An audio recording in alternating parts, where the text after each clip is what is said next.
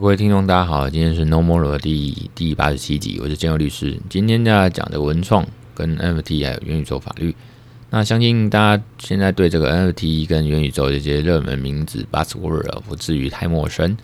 那从社群大头贴哦，比如说这个无聊猿啦哈，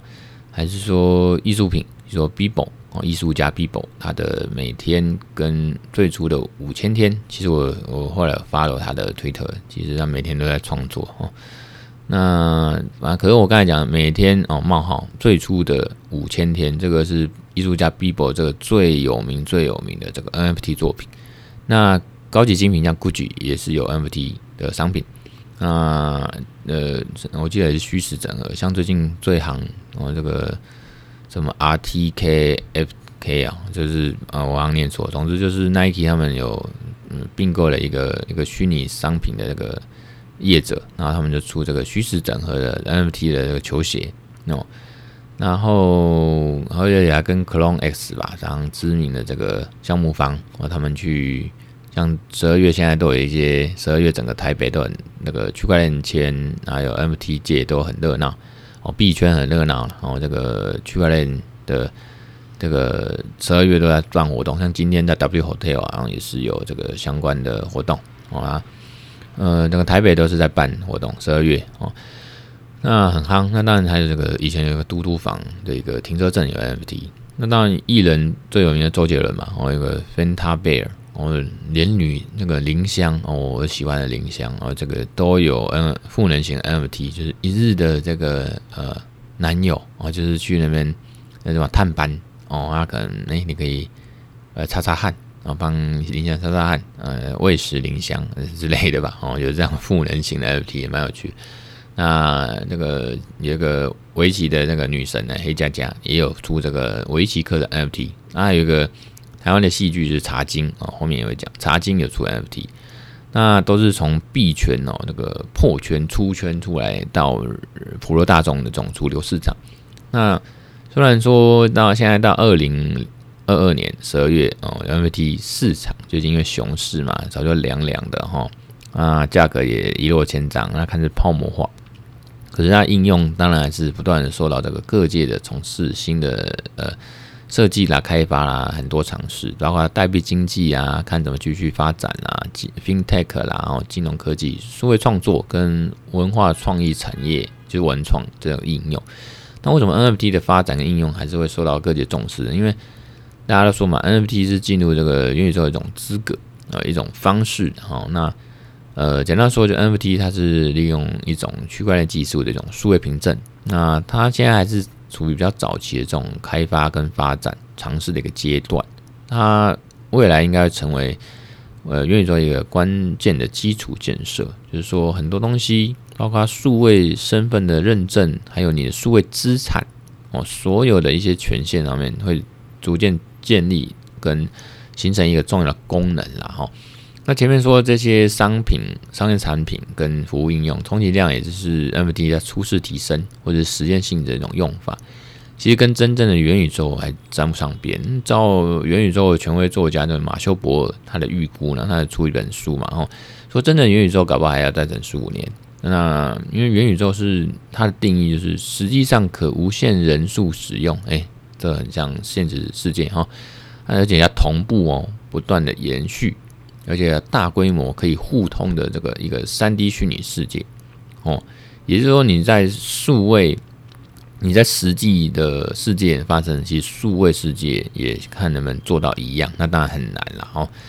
那假设是元宇宙定义，就像刚才那样讲，你重点就是元宇宙里面每个人每个使用者，他具有一种个人的存在感。什么叫个人存在感？包括。每个个人的资料，包括身份、权利啦，你的物件呐，你衣服啦，你这些资料、资产、通讯、支付记录都是有连续性的哦。你不能弄一弄啊，明天哎都没了，那搞屁！所以是一个完全模拟现实物理世界的一种数位孪生时空哦，就叫 digital twin。那虽然说元宇宙还要很久。搞不现在小孩长大了，学生现在学生毕业出社会了，元宇宙才可能真的来。那可是它的关键基础设施，刚才讲 NFT 这样的一个数位凭证的应用，现在已经慢慢进入生活化的阶段，那也客观的存在我们的生活之中，包括现在的这个法律层面吼，还有未来这个我们民事、商事啊、民商法体系，包括什么民法、公司法、消费者保护法吼，智慧财产权，包括什么著作权法啦、商标法、专利法、营业秘密法，或者一些金融证券的监管、刑事法规或者个人资料。保护法这种隐私的一些法规有一些调试跟一些冲击修改，所以说算了，你说 NFT 元宇宙跟文创产业，它目前是看起来是很欣欣向荣而且蓬勃发展的一种生态圈跟市场。像台湾就是有那个文化创意产业发展法，那第一条就开宗明义说，诶，为为促进文化产业啊文创产业的发展的建构具有丰富文化跟创意内容的社会环境。那要运用科技跟创新研发，这个运用科技其实就指 NFT 啊哈，那来健全这样文创产业人才的培育啦，积极开发的国内外市场。我在开宗明义就是讲，所以从目前市场应用的案例可以观察，说全世界都在运用 NFT 的科技，然后去网罗一些人才嘛，文创人才，那从事一些研发哈、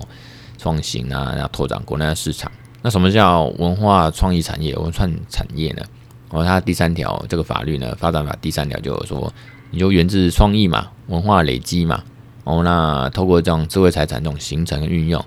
那创造有呃具有创造财富之潜呐，跟就业机会的这种潜力啊，促进全民美术美美学素养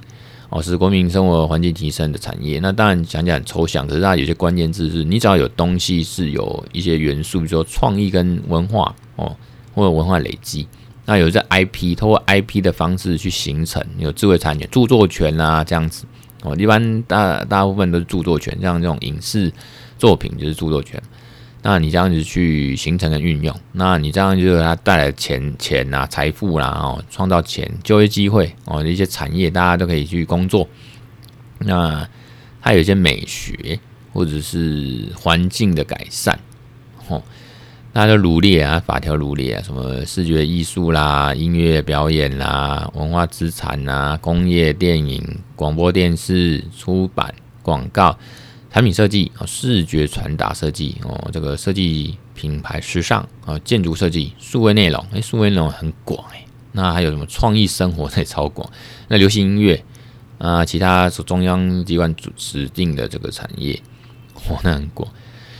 所以呢，其实什么都可以文创。那有有一个陈志豪先生，他就有一个最新的论文，那论文叫做 NFT 应用在这个文化创呃文创产业的发展的现况、课题跟展望。那他是刊登在一个台湾经济研究月刊四十五卷的第七期，我在今年这个七月一号的刊登。然后他就说，NFT 已经被应用在很多文创产业的许多领域，尤其是视觉艺术。还有数位内容产业，数位内容产业这边具体说是比较像是游戏产业，然后这种应用的情况比较常见热络。那大部分都是图像、影像、音乐啦、文字的方式去进行这样，那它就会出现它自己有特色或独一无二这种文创商品。那借由透过 NFT 创造可观的文化经济，就是财富啦，哦，就是经济啦，哦。只是说 NFT 现在发展还是在起步阶段，所以很多课题呢，就是有待这个大家，包括这个平台业者、公部门、私部门哦，他们这个提出一些解决方案哦，这样子。那我我自己也觉得说，立法或修法方面也要去调试一下，包括公部门呢，比如文化部啊、数位发展部那种数业产业署，或者说什么多元宇宙科，他们要去推动跟扶持啊。以这个茶经这个这个我们台湾那个公式的这个时代剧茶经来讲，NFT 平台他们就跟那个 J Car J Car 这卡和 J Car 的合作发行相关主题的这个呃系列的 NFT，他们第一次用这种 NFT 的形式公开他们服装手稿，因为他们茶经里面是个时代剧，一定是有一些穿着打扮的男男女女有一些服装的手稿，比较时尚的那种设计的手稿。那就是把这些影视作品这一部分呢，把它用这种比较独特的行销方式，其实 NFT 就是也是一种行销的方式，然后那就去推销茶经相关文创商品，在国内国外啊，在市场，那也是一种文化输出嘛，因为它有茶的文化，有时代背景文化啊，甚至有时尚的文化，所以茶金它是近年，而且是客家的文化，所以它是客家影剧近年的代表。所以把客家文化发扬光大，要把历史的角度去延伸，把一九五零年代台湾他们这种多元文化语言呐，然后重新诠释，那用茶叶来这个创造台湾经济奇迹的这样的一个呃剧情跟历史背景。所以茶经呢，它尝试用比较现在夯的所谓元宇宙概念啊，跟文化，然后让茶叶这个跟客家文化可以透过 NFT 技术去实体走向虚拟文化走向科技。所以我是一个法律人嘛，我来看这个就是 NFT 跟元宇宙跟文创产业它的这个生态圈跟市场，其实还是涉及到很多呃法律层面，比如说这个光刚刚才讲就会有民法、消保法、文创。产业发展法、著作权法、商标法，甚至是不是刑法这些问题，甚至还有公司法哦，呃，还有这个有限合伙法。就你创业的时候，有会涉及到有限合伙法或公司法哦，像拍电影也是。那比较有趣的是说，智能合约哦，这个部分，以前我们是传统合约嘛，哦，就是一般的这个民法上面的合约啊，只是说透过像区块链技术这样智能合约，那 NFT 有时候它的。技术上也会用到智能合约，就是一个呃区块链的应用，那里面它会自动执行，哦，就用程式去写。这个之前我们文章跟 Park 讲，就是说用程式 Parker 这些程式去写合约哦，甚至智能合约它第二代什么离家图合约嘛，哦，这是自动执行，那可以给人看，也可以让电脑程序去执行的一种智能合约，它在文创产业的应用跟影响，哦，这个也是非常大，因为 NFT 背后。它会表彰一些权利跟实质的权益内容。那元宇宙的环境呢？哦，就是这样的概念呢，去去推动，它都有一些重大价值跟利益。那最后来讲说，科技的应用跟创新研发，就是常常让商业发展嘛，然后去促进商业发展，几个几个因素嘛。你只要能降低成本，呃，增加效率或扩大收益，哦，都是就是有帮助。区块链技术就是可以加速文创或艺术发展，原因在于说，就刚才讲的这个链上区块链上的智能合约 （smart contract） 一个重要的功能，就是你解决到解决掉文创工作者跟艺术作品买家的痛点。比如说，你只要透过以太坊这样子去引用这样所谓 ERC 七二一这种标准的智能合约，就是用这种加密方式去储存 NFT 的交易记录。拥有权、加密货币的钱包、或者地址等等，那你就可以变成一个数位凭证。比如说，我在我把它讲完，就是说透过这样智能合约设定的条款，那让 NFT 这样可以自动去分润啊，可以很清楚的明定说，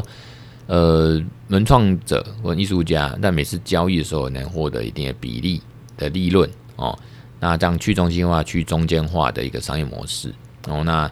就简单说，你在交易那瞬间，你就会那个那个创作者就会有钱拿啊，那